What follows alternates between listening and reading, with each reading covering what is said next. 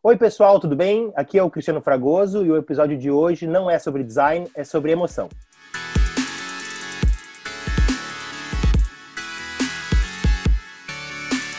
O Não É Sobre Design é um podcast com linguagem leve e descontraída que conta com o apoio do Artefato Lab e promove reflexões sobre assuntos do dia a dia através da lente do design estratégico. E agora, o NESD também é interativo. Fale conosco pelo treta@nãoessobredesign.com.br e mande para a gente as suas opiniões, sugestões de pauta, dúvidas, elogios, críticas, referências bibliográficas, correntes do bem, textão. Pode tretar à vontade e que o Juliano responde para vocês.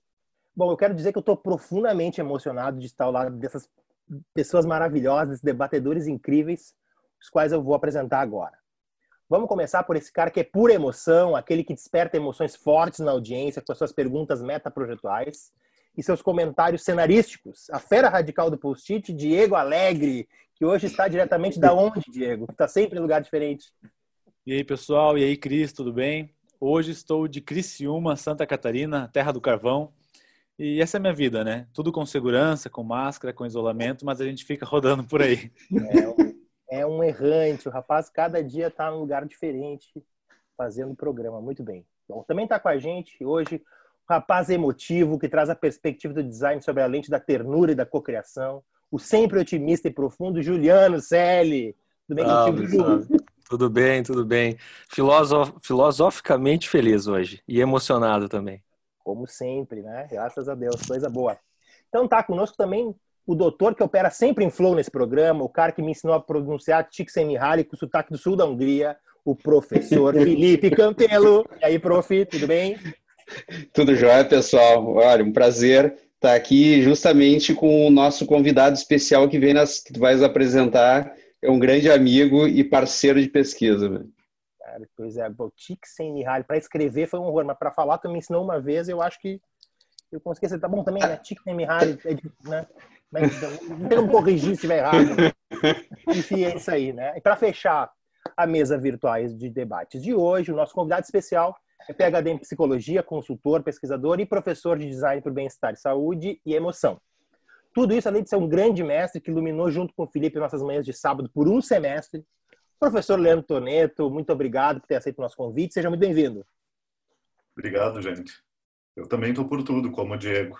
Do quarto para a sala, para a cozinha, para o escritório. Vamos começar nosso papo aí, te colocando aí no nosso divã virtual, para que tu faça um resgate aí do teu histórico. Conta pra gente um pouco uh, como tu te encontrou com essa temática do design para emoção e bem-estar, como que isso surgiu na tua carreira. Conta um pouquinho para nós do teu histórico para a gente começar o programa de hoje? Olha só, eu fiz faculdade de psicologia, né? Sou psicólogo, psicoterapeuta de carteirinha. Uh, o meu primeiro trabalho, na verdade, foi no manicômio judiciário do estado, né? Então, é um lugar certíssimo, então, professor. É certíssimo. Foi super natural a passagem para o design. Não, mas, uh, eu, eu entrei para a faculdade super cedo, né? eu tinha 17 anos. Quer dizer, pelo menos na minha cabeça eu não tinha muita noção do que estava fazendo. E foi uh, relativamente rápido uh, que eu percebi que eu gostaria de trabalhar com alguma coisa que qualificasse a vida das pessoas. Então, não foi aos poucos, foi radicalmente. Eu comecei a trabalhar com design, com essa ideia de projetar uma alternativa para que as pessoas pudessem viver melhor. Né? Então, a entrada, assim, naquela época, em 1947, quando eu comecei, foi 2000 e pouquinho, tá? Uh, claro, a, a, entrada foi por uma veia super comercial, assim, né? Então era um, um, um trabalho bem, bem forte, assim, voltado para comportamento consumidor, que foi aos poucos deslocando um pouco só do universo do consumo, né? Também para saúde, bem-estar, como é que eu faço hoje. Eu acho que desse do, do, ponto de vista que tu já trouxe com relação essa lógica de que começou a partir de uma visão bem mercadológica, de contato com o mercado, eu já queria também aproveitar e chamar o Felipe para perguntar uma coisa. O Felipe é um cara do, né, da administração, do marketing. Felipe, qual é o interesse que o mercado tem com as emoções? É um interesse diretamente relacionado com a possibilidade de gerar resultado, né? Ou seja, eh, se a gente partir de uma, uma talvez uma visão bem simplória, assim, e aí não, inicialmente não tem nem conexão com design, mas uh, mas conexão propriamente com a atividade de marketing, a, a premissa inicial era, era trabalhar em busca de satisfação de necessidades. E a, e a lógica de entender satisfação está associada a uma experiência emocional. O que foi sofisticando com o passar do tempo é justamente a, a necessidade de compreender outras experiências tá? que não fossem, entre aspas, meramente uh, relacionadas à satisfação. O, um, um, a gente está trazendo o assunto hoje aqui do, do design e, da, e para a emoção, né? E a gente sabe, né, gente, que uh, o casamento entre design e gestão, por exemplo, não é um casamento muito fácil, né? São duas áreas que que, que, que têm interesse mútuos, que convivem muitas vezes, mas tem, não tem um convívio, um convívio muito bom. Né, em alguns outros pontos, né? Por uma questão de ponto de vista, por uma questão de processo mental, inclusive, né? A psicologia e o design, Leandro, tu acha que são áreas que têm uma combinação legal? Como é que tu percebe essa, essa relação dessas duas áreas? Eu acho que o, design sempre se alimentou muito da, da psicologia, né? Saiba ou não. Então, muitas vezes o pessoal começa a ler e diz, ah, eu estou lendo livro tal, não é uh, um livro de psicologia, uma coisa bem design, assim, eu fico, gente, vai lá e olha a lista de referências, né, de onde sai essa discussão sobre criatividade, sobre percepção, né, então uh, tem, assim, na, na, na, origem, o design vem muito influenciado, né, pela, pela psicologia. Acho que tem uma série de transformações que a psicologia surgiu, que a psicologia sofreu bem na época que o, o, o design, assim, os primeiros métodos de design começaram formalmente a aparecer, né? E não foi uma coincidência isso. A gente está falando lá da década de 60, que foi um momento, assim, de grande transformação da, da, da psicologia, né? De deixar de olhar tanto, isso desde o da, do final da Segunda Guerra, né? Deixar de olhar tanto para essa questão assim dos transtornos mentais e olhar para o desenvolvimento saudável, criativo. Então foi um momento ali que o mundo estava estourando, né? Quando começou a surgir mais forte essa, essa discussão sobre os métodos de design. Uh, o que é uma emoção? Tu conseguiria definir para a gente, assim, trazer alguma definição? Onde começa e onde acaba? O que é e o que não é? para os nossos ouvintes entenderem assim do que, que a gente está falando e de como pode apro... essas coisas se conectam. Pode aproveitar e falar um pouco de como foi a emoção de passar um semestre com o Diego no, no, no estágio docente na, na, tua turma de, de, antropologia do design, né? Acho que isso é uma curiosidade que toda a audiência tem também. Olha, uh, vou começar pela pergunta do Diego, que é mais fácil, né? Eu não tenho que agredir ninguém. É. Diego, assim, uh, existe uma, uma discussão de muitas décadas em relação ao o que vem a ser emoção. Tá? Então, é um, um conceito assim, que foi se transformando. Mas eu vou tentar dar uma resposta minimamente objetiva. Por muito tempo, a emoção foi vista como uma coisa que interferia negativamente na racionalidade da pessoa, certo? Essa, obviamente, é uma visão ultra ultrapassada. As, as emoções, né, elas são respostas qualitativas a situações que acontecem com a gente. Então, uh, as emoções elas não são desvinculadas do que a gente pensa. Elas, inclusive, nos ajudam a modular as nossas respostas. Né? Então, é, elas são normalmente reações qualitativas, como eu comentei, né, de curta duração, como, por exemplo, o prazer, a inspiração, o orgulho. Né? Então, o interessante da emoção, assim, é que a emoção dá e passa. Né? E a emoção ela serve tanto para nos avisar, né, para avisar a nossa cabeça assim de que tem alguma coisa que a gente tem que prestar atenção ou que a gente pode relaxar, né, como ela também nos ajuda no comportamento, né? Então, se tem alguma coisa ameaçadora ali, tu já fica mais tenso, tu fica alerta, né? Em relação ao estágio docente. Boa, agora sim, agora obrigado, mas agora nós queremos Não, saber. Eu acho que vamos para o próximo assunto já. Diego me falou maravilhas desse, dessa, dessa lógica. Mas, mas, Leandro, eu tenho, eu tenho curiosidade de saber um pouco mais também desse teu lado consultoria, do lado de mercado, né? Como que tu, tipo assim, nos exemplifica um pouco sobre como que esse teu olhar de uh, psicólogo, designer, consegue ajudar as organizações a desenvolver algo relevante, enfim, que tipo de, que tipo de trabalho que tu acha que é bacana de, de repente dividir com a gente? Fala hum. um pouco sobre o teu portfólio também, que eu acho isso super interessante fazer essa relação acadêmica, mas uma relação de mercado, como se aplica? Sabe, Cristiano, eu comecei a, a vender esse tipo de serviço para o mercado em 2003. Tá? Uh, nessa época, o pessoal dizia que psicologia não tinha nada a ver com design, com administração, que os psicólogos falavam difícil, que complicavam com coisas que não deveriam. Eu, desde aquela época, pensei, espera para ver. Uhum. então, assim, uh, eu comecei, eu encontrei uma oportunidade de trabalho onde as pessoas não conseguiam mais explicar o comportamento dos consumidores. Então, quando começava assim, putz, eu entrevisto as pessoas e elas dizem que elas cansaram do design ultrapassado desses produtos domésticos, que elas querem algo leve, com linhas leves e de fácil manuseio. Aí a gente faz o produto, bota a venda, as pessoas dizem que é vagabundo, porque é frágil. o que, que, eu faço com isso, né?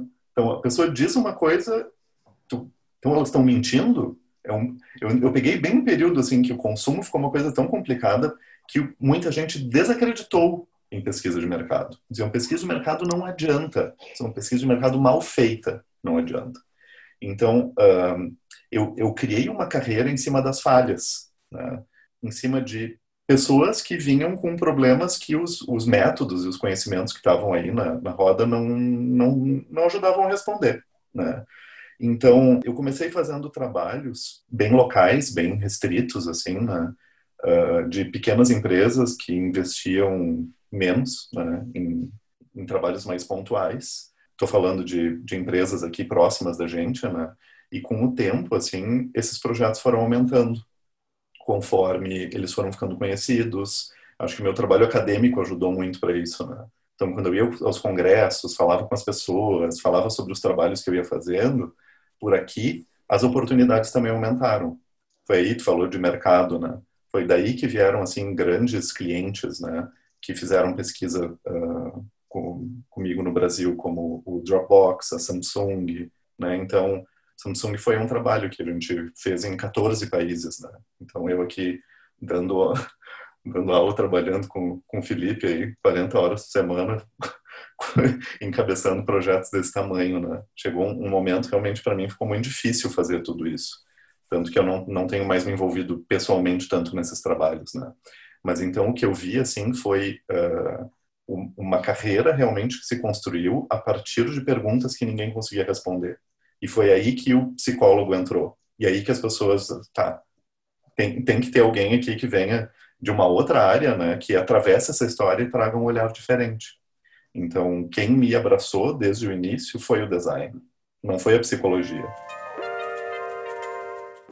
Uh, Leandro, agora falando sobre projetar as melhores condições, né? eu, eu penso, e acho que o público que está nos escutando também, uh, pensa muito sempre na relação uh, do, do design, e agora estou trazendo esse, essa perspectiva da emoção psicológica, sobre o, sobre o artefato, produto físico né, que é algo mais comum. Mas a gente sabe, vem estudando sobre a perspectiva do, dos processos dessa emoção que afeta os, gatilhos, os gatilhos que as emoções uh, despertam no, dentro dos processos, dentro da, do, dos serviços, enfim. Como que tu enxerga esse, essa, essa linha entre é, é mais fácil projetar para processos e serviços do que artefatos é mais fácil conectar com as emoções por meio desses gatilhos emocionais dentro dos processos ou, ou não? Ou não é uma questão de facilidade, enfim? Eu acho que é uma questão de método, sabe, Juliano? O meu, o meu ponto é o conhecimento de base que se, que se precisa ter para esse tipo de trabalho é relativamente estável.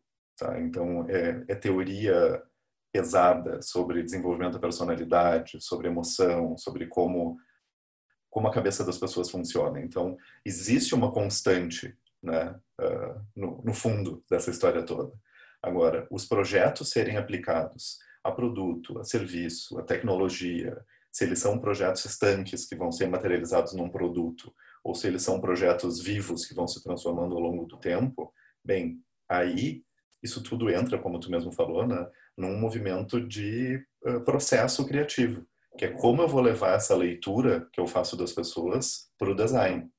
Então, sabe que tem, tem muita gente até hoje que, por incrível que pareça, ainda me diz coisas do tipo, ah, mas isso que tu faz não é design, né? Você é pesquisa de percepção e aí o pessoal vai e projeta em cima. Fico, gente, que visão mais antiga isso, né? Quando é que começa o design, né? O design começa quando eu tô ouvindo as pessoas, interagindo com elas e tendo ideias que vão ser talvez materializadas em, em projeto contigo, né? Mas contigo designer. Mas por isso que eu digo assim, o, o conhecimento de base ele é muito constante, né? Para trabalhar com isso, quanto mais a pessoa se interessar por desenvolvimento humano, sobre uh, psicologia das emoções, melhor ela vai ser, porque os processos do jeito que as coisas se transformam hoje, né? A gente não pode ficar abraçado, a, bem, eu sei fazer de um jeito, é isso que eu vou continuar fazendo. Mas realmente, a forma com que a gente se desenvolve, cresce, amadurece a personalidade, isso muda bem mais devagar do que a gente gostaria, né? Não sei se respondi, mas tentei. Respondeu. Leandro, uh, Bom, a gente trabalha com pesquisa relacionada à experiência emocional uh, dentro da academia, tá?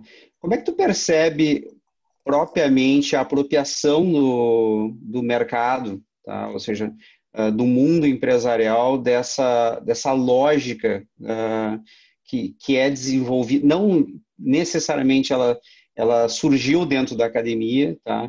Mas de, de, dessa relação entre design e emoção pobre. Acho que é uma apropriação pobre. Ponto.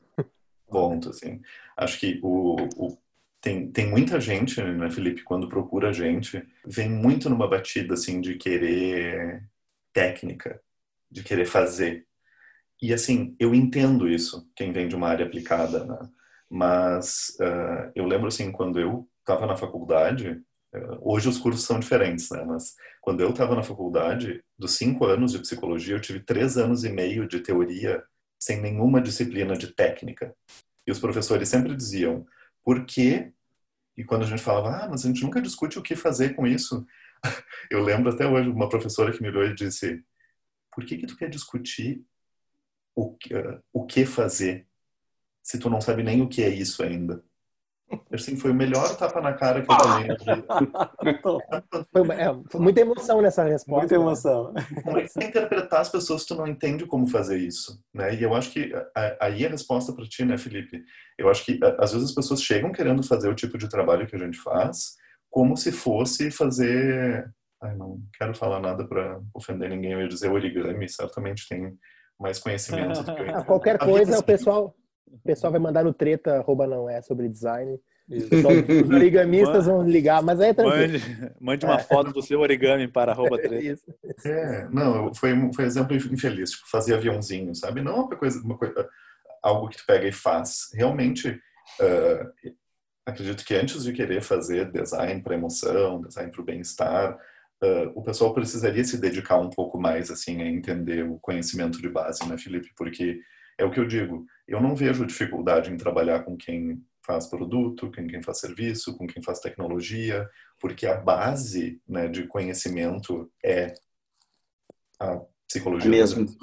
é a mesma. Né? Uhum. Uh, então, o que eu vejo assim, inclusive nos mestrados, né, acho que mais nos, nos mestrados que qualquer uh, outro nível, assim, às vezes o pessoal chega muito assim querendo fazer um trabalho que está na sua cabeça e que talvez não enfim, nem sempre é a melhor ideia, sabe? Tem. Uh... Sabemos disso. Talvez, talvez não devesse. Talvez não devesse sair da cabeça, né? Deixa lá, quietinho. Temos exemplares nesse programa. Ah, porque alguém três, ficou. É, não, o, o, que eu digo, às vezes o pessoal está mais preocupado em uh, onde vai aplicar com o que vai ser aplicado, sabe? Então fica muito assim, ah, não sei se eu quero fazer com caixinha ou com caixa maior, sabe? Fica assim, cara, não. Tu quer entender esse, esse tipo de projeto? O que tu deveria te juntar é o que, que as pessoas estão fazendo aqui, com quem tu pode te associar, como teu projeto pode se tornar maior. Tem pares para interagir, outros mestrandos, doutorandos, professores estejam pesquisando isso, né? Voltando para fechar ali a questão do Felipe, né, de como o mercado se uhum. apropriou disso. O mercado está se apropriando de uma forma questionável. Acho que muitas pessoas passam ali pela gente realmente interessadas em sair com o conhecimento de base, mas tem muita a gente, né, tenta ajudar ao máximo assim o pessoal a entender que não é o trabalho técnico que faz o mestre. E onde que estão esses desafios, Leandro, que tu percebe, né? Porque quando a gente olha para o mercado se apropriando dessas teorias para rodar em organizações, ah, eles muitas vezes acabam ah, ignorando traços culturais que são muito fortes, assim, né? Então, por exemplo, ah, tem organizações que acham que pegar uma teoria é simplesmente tentar tangibilizar ela durante um projeto dentro de uma organização, eles deixam de olhar para como as pessoas se relacionam, qual é o tipo de hierarquia, se as pessoas são pressionadas ou não. Uh, e muitas vezes, por essa aplicação não tão ideal ou não tão planejada, uh, se acaba tendo uma percepção de que a ah, teoria fica na academia e o mercado é super prático. Então, eu queria que vocês comentassem um pouquinho sobre isso, assim, onde que dá, onde que tem esse gargalo, né? É porque não se entendeu a teoria profundamente, é porque o mercado ele tem um time diferente? Onde que rola esse ruído? Vou eu, Felipe? Não, vai, vai que depois eu, eu vou dar até um exemplo disso. Eu tenho, eu tenho uma resposta, Diego, que não é muito simpática, mas ela é, assim, muito honesta, tá? Uh, nunca tu vai me ver numa reunião de negócios, assim, citando teorias e coisas que as pessoas não sabem o que é. Porque simplesmente tu não tá lá para fazer as pessoas se sentirem bobas, assim, né? Então, o que as pessoas querem saber é que tu tem uma base, que tu é consistente.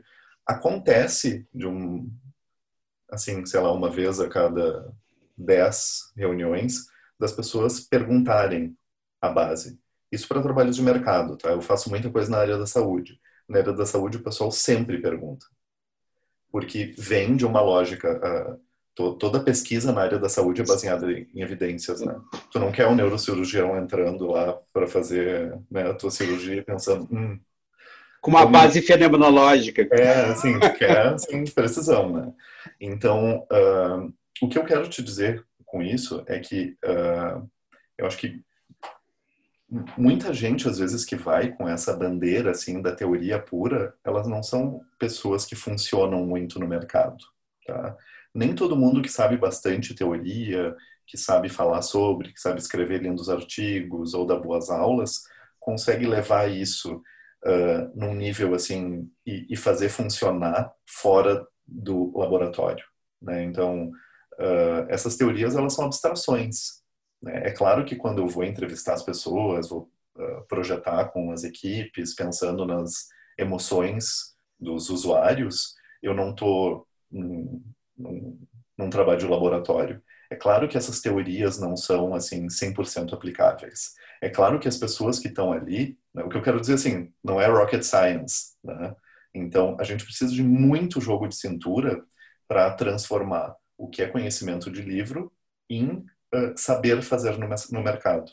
Né? Então, uh, o, o conhecimento, assim, ele pode vir de, desse estudo formal, né?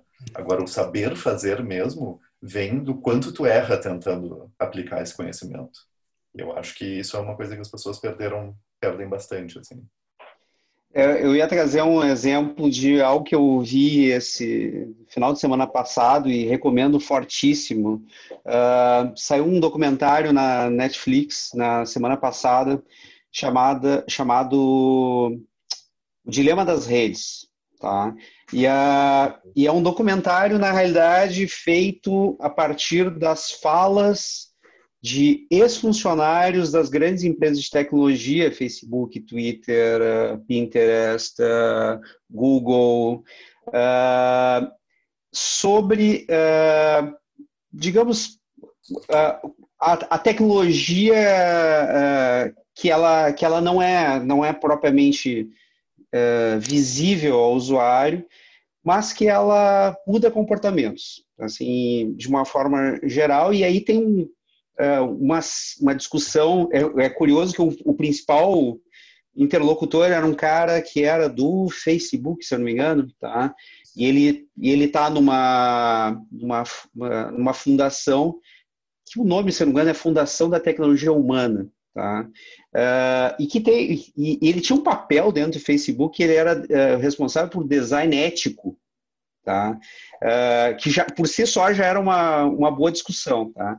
Mas assim, o, o documentário vai trazendo uma série de exemplos, tá?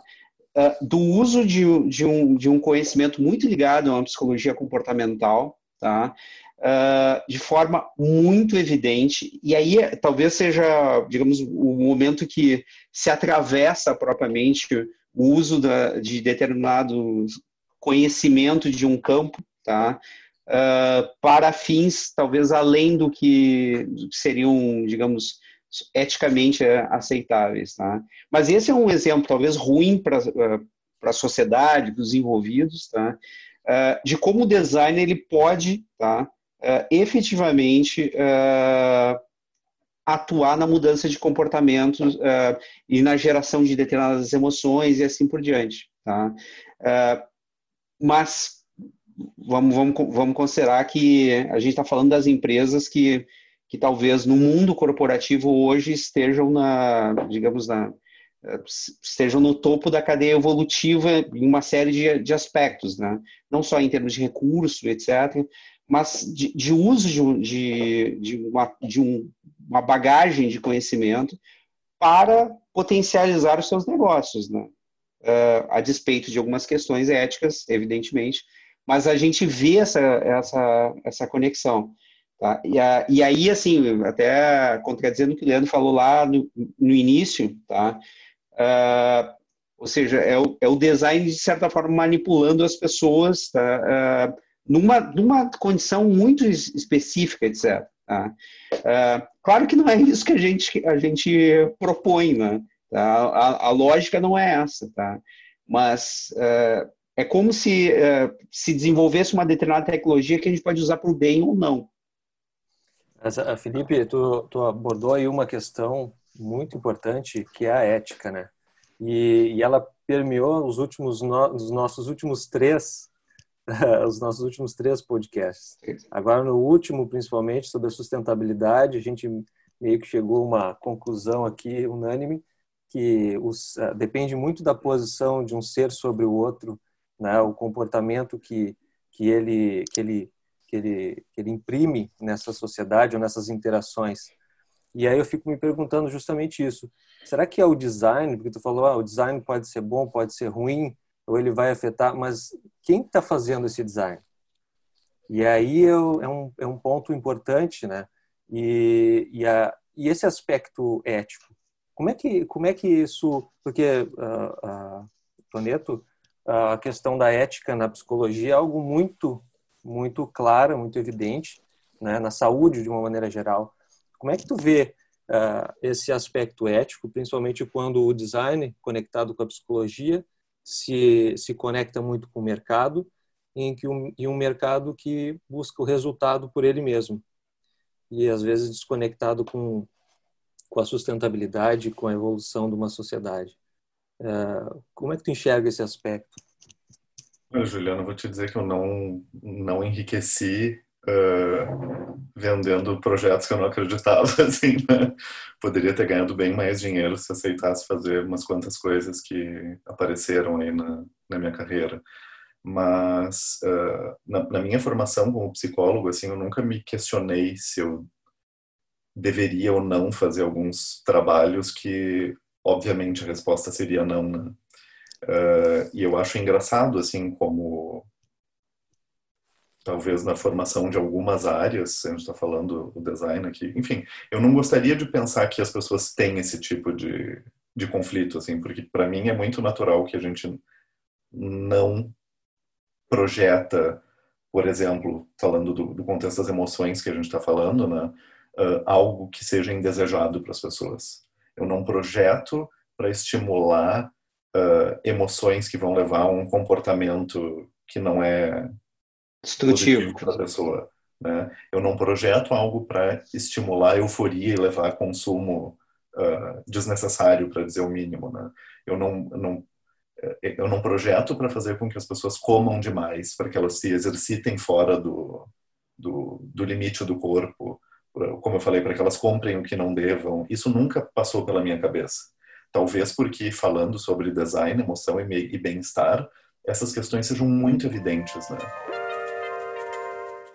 No tipo de design que a gente está falando aqui hoje, né? Falando em design para emoção e bem-estar, um, esse é um, um, um conflito que não deveria existir, porque as demandas dos projetos vêm das pessoas, né? Eles não vêm assim do que tu quer enfiar água abaixo nas pessoas. Eles vêm de o que as pessoas efetivamente querem viver. E as organizações espertinhas, elas vão por aí. Não porque elas são boazinhas necessariamente, mas porque elas entendem que é um ótimo negócio entender o que as pessoas querem, precisam, que tipo de experiência elas querem ter e, né, é importante, entendem que é importante que elas se coloquem ao lado das pessoas, não que elas enfiem goela abaixo algo que o outro não quer. Tem um ponto que eu queria explorar com vocês e estressar um pouquinho mais, tá? Que é essa zona cinza que existe entre as boas intenções uh, e os problemas. No nosso último episódio, tu que está ouvindo aí, quiser voltar para o anterior, né? Uh, a gente gravou com o Carlo Franzato, que é um italiano, e o papo foi sobre sustentabilidade. E a gente estava falando muito sobre essa questão ética, né, de projetar para um mundo mais sustentável. E, part... e ele trouxe um exemplo bem interessante. Ele falou assim: a partir dos produtos sustentáveis que se criou, e o elevado número de consumo de produtos sustentáveis, eles deixaram de ser sustentáveis. Né? Então, existe uma zona cinza entre as boas intenções de quem está projetando e de, de como isso realmente impacta no mundo. Um outro exemplo, até lembrando, né, a partir do exemplo que o Felipe Campelo trouxe, foi o cara que criou aquela barra de rolagem das redes sociais, né, do Facebook, do Instagram a, a ideia era ótima, né? Tu desce ali e não tem fim. Só que isso gerou um nível de ansiedade tão grande nas pessoas. Então, a, a, essa questão de que tudo que a gente projeta nos projeta de volta, ou projeta uma sociedade de volta, ela é muito forte para mim como designer, tá? Então, eu queria perguntar para vocês todos, ah, e daí especialmente para o Leandro, né, que é o nosso especialista aqui em emoção. Ah, quando o designer que está aqui nos ouvindo, tá, seja um jovem designer, um, um mediano um mais velho, mais experiente, quando esse designer está projetando e ele quer levar em conta essas emoções, ah, o que significa para ele, daí falando bem significado, tá? O que significa inspiração, o que significa raiva, o que significa ansiedade, para ele é exatamente a mesma coisa que significa para quem ele está projetando, ou pode ter uma, uma outra zona cinza aí também? Uh, o princípio básico assim da psicologia das emoções, Diego, é que as emoções não estão nas coisas, né? As emoções, elas estão... Eu falo, eu falo coisas de, de, sacanagem, assim, mas elas, as emoções, elas não estão no lugar que tu tá, elas não estão na pessoa que está contigo, elas não estão no produto que tu está usando, ou no que tu está tomando, ou na viagem que tu está fazendo. Elas estão no, no teu universo interno, né? Então, as emoções, elas se formam é claro que tem a ver com os, os estímulos que a gente recebe, mas uh, a, a, origem das emoções, ela é interna, né? As emoções vêm do encontro que a gente tem com esse universo tangível, assim, que está ao nosso redor. Então, assim, para entender como despertar essas emoções, eu preciso entender o que esse universo das coisas significa para as pessoas, né? Então, hoje eu estava dando uma aula e eu falei uma coisa que o pessoal riu muito, assim, né? uh, a gente estava, o assunto era esse. E eu disse assim, tem alguma coisa que vocês não gostem e que as pessoas achem muito estranha? Ah, o que? Não precisa ser sobre design. Qualquer coisa na vida, assim. Aí o pessoal começou a falar um monte de absurdo e eu disse assim, você sabe o que, que eu não gosto? Eu não gosto da eu não nunca achei atraente a imagem de gente assim que se esforçava muito para ter uma aparência X assim. Não por julgamento, mas porque na, na minha cabeça eu sempre achei assim mais uh, atraente, mais bonito o que tinha um jeito mais natural. Agora, por que isso? Tá, o que eu estou querendo dizer assim? Para a maior parte das pessoas, talvez a experiência seja diferente mas no tipo de personalidade que eu tenho, no tipo de construção que eu tenho, com o tipo de gosto que eu tenho, de educação que eu recebi, eu aprendi a valorizar outras coisas. E eu não estou dizendo que está certo ou está errado, né? Eu digo que é toda uma outra construção sobre o que é uh, o belo, sobre o que é o prazeroso, Né? Então, assim, uh, eu acho que a gente tem que ter muito cuidado no design para não fazer julgamentos precipitados, o que é bem comum, né, Diego? Tanto nos, nos novatos quanto nos super experientes, às vezes mais nos super experientes, que ficam super confiantes de que eles conhecem as pessoas, né? Então, isso é certo que vai funcionar dessa forma. Então, eu, eu uso essa brincadeira, assim, da história da aparência física, né? Uh, porque é algo que acho que todo mundo consegue entender em algum nível, assim, o que se acha bonito ou feio e que não é igual para todo mundo, né? Uh, mas em qualquer emoção, seja ela o prazer, o desejo, a inspiração, o orgulho, né? Podem existir variações. E o nosso trabalho no design, agora, você filósofo, não passe mal. é um trabalho. Quando a gente faz um trabalho para massa, né? Eu estou pensando em mercado. Ele é um trabalho de redução. Né? Ele é um trabalho de entender assim quais são os elementos comuns que a gente pode trazer para o nosso projeto que estimulam essas percepções ou essas emoções nas pessoas. Né? É bem diferente de fazer uh, trabalhos que são customizados ou que têm foco em uma comunidade, que trabalham com um fenômeno um pouco mais uh, uh, embalado. Né? Quando a gente faz alguma coisa que é um carro que vai vender pelo mundo inteiro e tu quer que as pessoas tenham uma experiência de segurança, eu já fiz essa pesquisa, eu quero que as pessoas sintam seguras no carro. Olha, as pessoas é muita gente. Então, esse é um exemplo, né? Um dos resultados dessa pesquisa que está publicada, por sinal, um, mostra que um dos fatores-chave para uh, para que a pessoa se sinta segura, eu não estou falando estar segura, tá? São coisas diferentes. Para que a pessoa se sinta segura é uh, o, o, o nível assim que ela consegue visualizar o que está acontecendo ao redor. Então a gente está falando em tamanho de vidro. Vamos ver, é uma super redução. A brisa. É. Então, isso faz um carro seguro, aí começam até as questões éticas que a gente estava falando, né? Não. Então, para eu entupir o carro de vidro, é óbvio que ele não fica muito seguro. Então, olha quanta coisa interfere, né? Eu quero vender carros que são seguros, que as pessoas sintam são, que são seguros, mas se eu fizer um carro que todo mundo vai achar super seguro, ele não vai ser. Entendem? Assim, Sim. Eu dei uma mega volta no que eu estou querendo dizer. E, mas eu acho que a, a, a, a, a mensagem é, é, essa, né? O, existe sim um, algo que é muito individual, né, uh, Diego, na, na, em como as emoções se formam, e a gente precisa de um exercício de generalização ou, entre aspas, redução na medida em que esse projeto precisa ser, ou que esse artefato projetado né, no, carro do, do, no caso do carro, precisa ter um alcance maior. Isso reforça a ideia de que nem tudo aquilo que parece ser é. Né? Uhum. Só, só, contar uma curiosidade, um pouco tu falaste no carro, tá?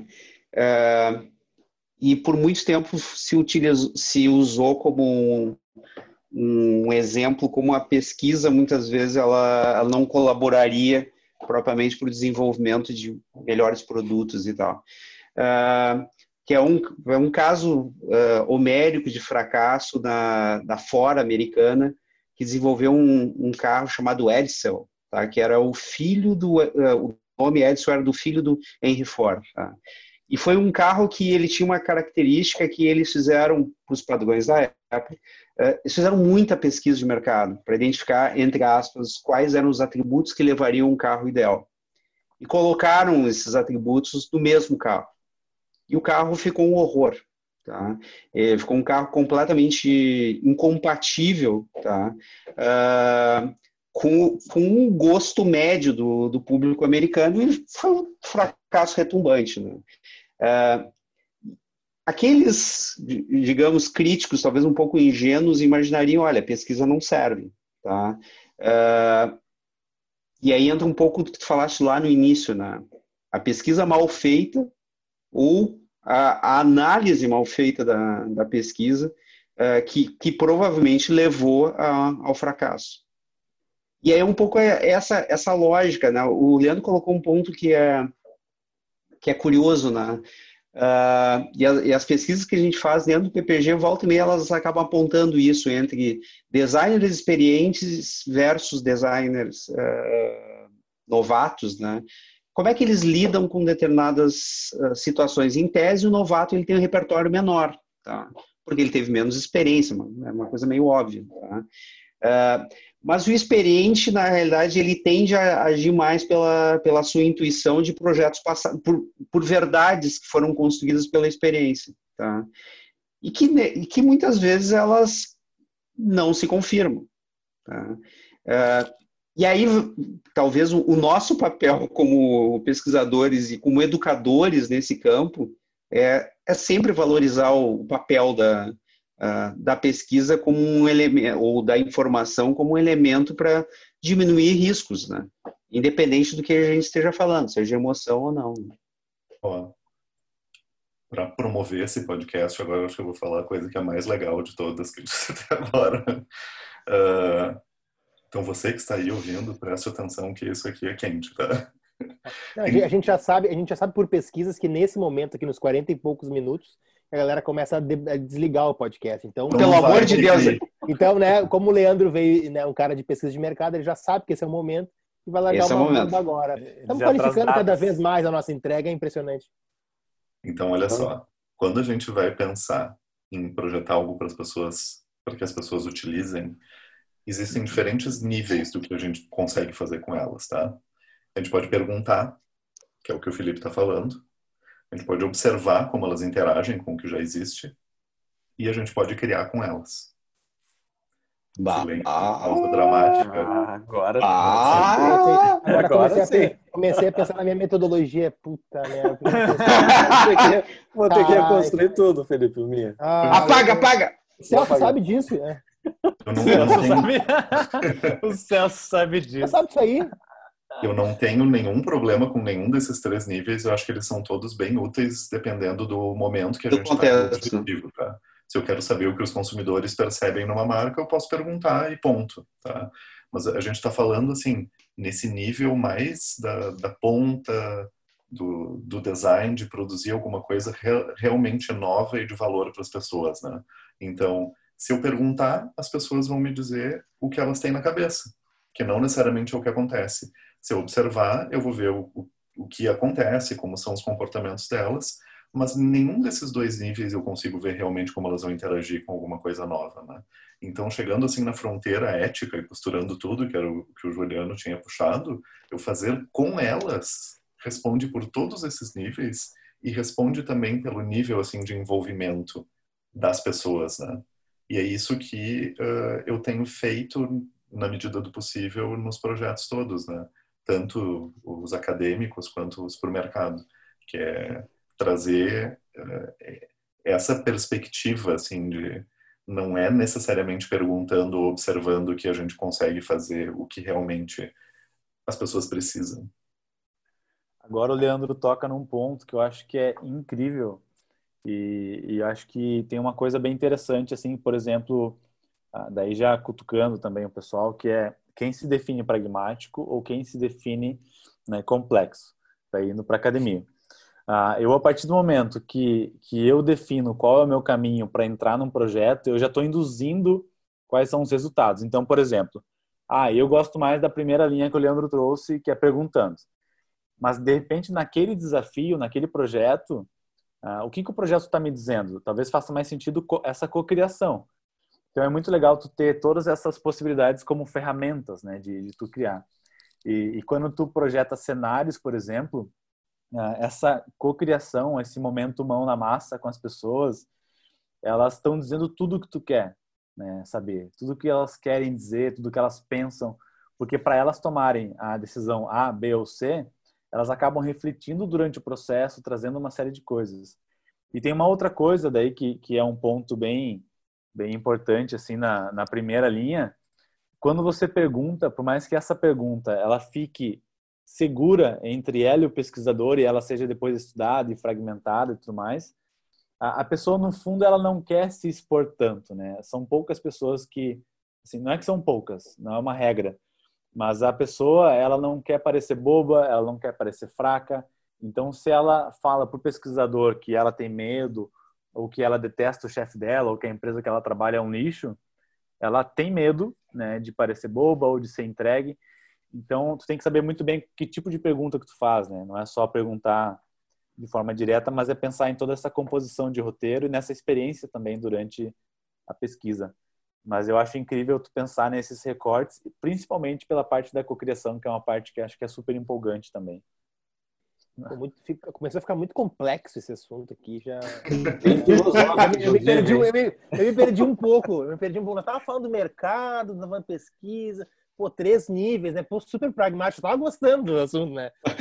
um, dois, três. Eu tava pensando num, desenhinho, assim. Ah, vou desenhar esse troço. Aí veio o Diego isso, e, cara. É, e aí já isso é pra, não sei, nós isso, estamos nas ilhas do Manzinho, não sei mais onde é nós estamos. Isso é para testar. isso é para testar quem está ouvindo, quem conseguiu chegar até o minuto 50, né? Quem chegou é, nesse nível já chegou num nível mais abstrato. Então, é pra, daqui para cima. Mais pragmático quero... que é o difícil, né, gente? Eu conto trabalho por hora. Eu, eu, eu, até quero dar parabéns para quem chegou, o, o, nosso ouvinte que chegou até aqui, né, ouvindo, porque eu eu, eu tô aqui não cheguei, eu me perdi, juro por Deus, mas opa, agora cheguei, a história vai parar. Mas, mas então, eu tô, eu tô, tô brincando, Diego, eu super entendi o que tu tá falando, tá? Eu sei que tu entendeu, Cris. Então, tu, é, tu é bem inteligente. E tô super. Tô super... é, para algumas coisas. Não, e, e, e, acho que uh, acho que a gente passou por a gente passou por vários assuntos aqui legais, né? A gente começou falando do design para emoção, do, do, ambiente de pesquisa do Leandro, a gente falou também sobre, sobre mercado, sobre métodos de pesquisa, sobre como pesquisa pode ser relevante no mercado, né? Eu acho que é um assunto que todos nós aqui também super nos interessamos nessa nessa lógica entre de, de ligação de teoria e prática, né? De como, a teo, de como teoria pode uh, ser eficiente para a prática e vice-versa. Uh, acho que é uh, acho que foi acho que foi super válido uh, esse, essa, essa, essa, essa volta aí que a gente deu nessa, nessa conversa. Mas eu quero saber o seguinte, como é que nós estamos no tempo aí, Diego? Já estamos nos finalmente? Como é que, como é que, como é que estamos? Vamos conseguir fazer em 50 minutos dessa vez? Não, não acredito. Nós, nós chegamos, chegamos em 50 minutos de podcast. Sério? Então, então, em homenagem, acho que é em homenagem ao Leandro, que é um cara né, pragmático. Pragmático, cara, objetivo. A gente sempre tenta fazer em 50 minutos, nunca consegue, talvez hoje seja, seja o dia, né? E aí vamos fazer uma rodada final aí, Juliano, o que tu sugere que a gente pode fazer de rodada final? Aquela, fra aquela uma frase sobre qual, sobre qual tema? Sobre o que nós podemos falar? Sobre ética? Ética sobre na pesquisa? Não. Ética na pesquisa emotiva. Uma, uma, ética, uma ética emocional. Mas troço tá, ética emocional. tá começando a se perder Próximo assunto. Tá começando a se perder completamente. Play! Cara, o cara da edição vai ter um trabalho já louco. desistiu de ouvir. É. Já desistiu. Já desistiu. Cara, cara da edição vai ter um trabalho louco. Não, mas então, vamos, vamos, vamos, vamos fechar aqui a, nossa, nosso programa de hoje, nosso episódio de hoje. Diego, uh, teus, teus minutos finais aí sem pergunta. Diga aí. Não, acho legal fazer esse exercício, porque a gente não precisa fechar sempre igual, né? Não. Eu acho que a gente pode só mandar um recado. Então, eu queria mandar um recado para minha mãe, dizer que eu tô com muita saudade dela. né? E que espero que essa pandemia passe logo para eu ver ela, para que a gente sinta essa emoção do, do, do, estar em família, sabe? Muito bem. Vocês viram como a complexidade complicou o negócio. Felipe, dá um tchau aí pro pessoal, então. Não, eu, eu vou dar um tchau mais, mais honesto possível. Eu não deveria estar aqui. Hoje eu completo 18 anos de casado. Tá? Bah, que moral! Que moral desse Nossa. programa, cara! Lúcia, se, tu, se por acaso te perdeu nesse, nesse podcast e chegou até esse momento, eu te amo, meu amor. Ah, ah não, não, não, não, não. Terminando Isso que é emoção. Muita emoção, Isso que é emoção. Cara. Eu não acredito. Todo mundo Olha, ficou emotivo. Eu fiquei muito emotivo. Não, é sério, sério, 18 anos. Pô, parabéns, hein? Parabéns. Como é que é o nome, como é, que é o nome da, da Lúcia. Pô, dona Lúcia, parabéns. olha, meus parabéns. Meus parabéns. meus parabéns. Eu, eu, eu, eu, senti um certo sarcasmo nesse teu comentário, mas tudo bem. Meus parabéns. Tá? manda o um tchau aí, por favor, depois dessa. Gente, olha, eu só tenho, só tenho a agradecer por esse momento, porque uh, eu aprendi que perguntar, observar e criar com é algo que, que faz evoluir a nossa o nosso, o nosso trabalho como design. Então, eu tô, tô feliz com isso. Não, essa foi, essa foi ótima, mas quem chegou aí até o final e ouviu essa dica foi maravilhosa. Leandro, muito obrigado pela, por aceitar o convite, muito obrigado por disponibilizar o teu conhecimento com a gente, trocar uma ideia. Quero te agradecer em nome de todo mundo e te deixar aí um minuto final para tu também dar tuas, teu toque final. Bem, valeu, gente. Quero agradecer a vocês, uh, agradecer o convite, uh, dizer que esse tema para mim é muito querido. Assim, eu nunca pensei num design que fosse desvinculado uh, das emoções das pessoas. Né? Para mim sempre foi sinônimo, obviamente, porque é de onde eu venho, é isso que eu sei fazer, é isso que eu trouxe para o design. E eu fico muito feliz assim vendo quase duas décadas uh, de trabalho, né? Uma pessoa que começou ouvindo o que eu ouvi de muitos colegas que eu estava inventando uma área para trabalhar ou que estava né, vendendo meu conhecimento sobre as pessoas para o mercado. Então é muito muito bacana hoje participar de um, uma conversa desse tipo assim, em que as pessoas veem o, o valor desse trabalho, entendem como a gente pode ter um papel importante assim para que as pessoas vivam melhor, né? É isso aí. Então valeu. Que legal, que legal. Acho que é, é um tema que tem, tem muito interesse, é muito rico, é muito bacana e que que bom que, né? Se, se, foi, se tu que inventou, que bom que tu inventou. Que bom que tu inventou isso, né? Que bom que tu... Não fui eu que inventei. É, não, mas é, não, eu sei que não, eu sei que não. Mas enfim, parabéns para quem inventou. Não, brincadeira. Gente, gente, obrigado por quem ainda está ouvindo aí a gente até o final. Mais uma vez, queria deixar um beijo, um abraço para todo mundo. Né? Especial para o professor Felipe hoje, que nos deu essa moral aí de estar tá, de aniversário do casamento com a gente. Pessoal, até a próxima. Valeu!